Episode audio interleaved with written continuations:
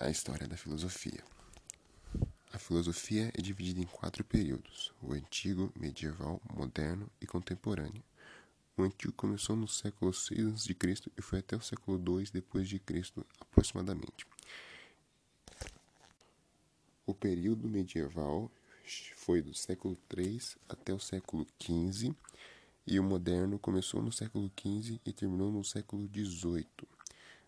Ah, o período o período contemporâneo é o que a gente vive até hoje. Cada período tem uma maneira de enxergar o mundo. Períodos viam o mundo de forma diferente um dos outros. O período antigo tem como horizonte a physis, que é a física, querendo entender o mundo e a natureza.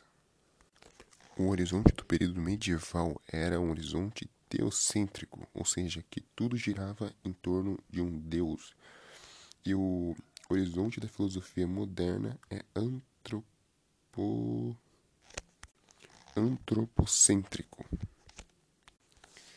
A história da filosofia é dividida em três períodos: os pré-socráticos, socráticos e pró-socráticos. Os socráticos e os pró-socráticos tinham como objetivo entender o que é o ser humano e qual sua natureza. E para esse temos um estudo chamado antropologia.